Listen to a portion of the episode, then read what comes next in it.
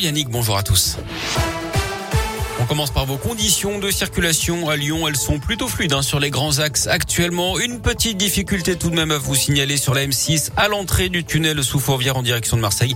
Le trafic est ralenti sur un petit kilomètre actuellement. Et puis je vous rappelle également cette journée de grève aujourd'hui au TCL. La circulation des tramways est perturbée. Des lignes de bus sont supprimées.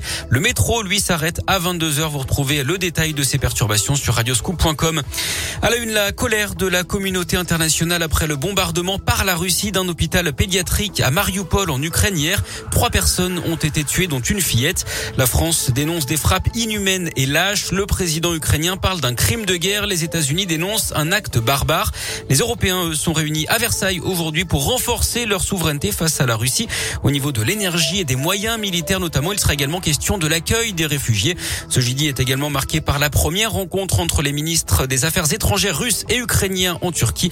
L'entrevue a débuté euh, il y a quelques minutes.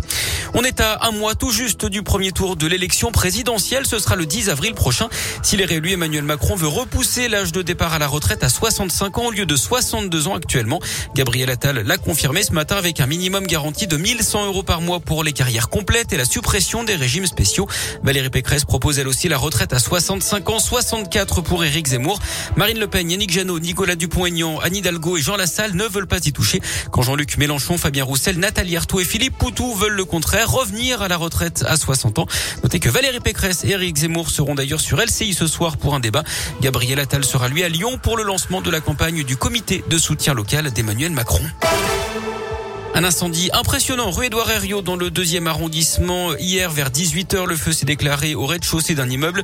C'est une poubelle qui s'est embrasée. Le dégagement de fumée était très important, ce qui faisait craindre un sinistre beaucoup plus grave. Finalement, le feu a détruit une poussette, mais il a rapidement été maîtrisé par les pompiers.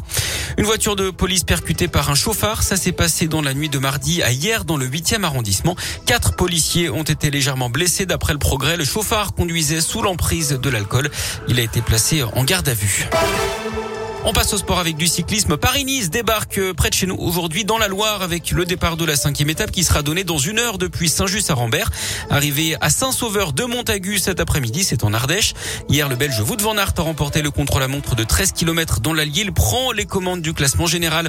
Du basket avec euh, le Rolex ce soir. L'Asvel reçoit les Espagnols de Vitoria à 20h à l'Astrobal. Chez les filles, les Lyon affrontent les Turcs de Mersin à Madobonnet à 20h en quart de finale d'Eurocoupe. Et puis en foot, je vous rappelle que l'OL a pris une option Hein, sur les quarts de finale de la Ligue Europa après cette très belle victoire 1-0 à Porto, but de Lucas Paqueta. Le match retour, ce sera jeudi prochain à Dessine. En revanche, l'aventure est terminée pour le PSG en Ligue des Champions après sa défaite face au Real Madrid hier soir 3 buts à 1. Merci.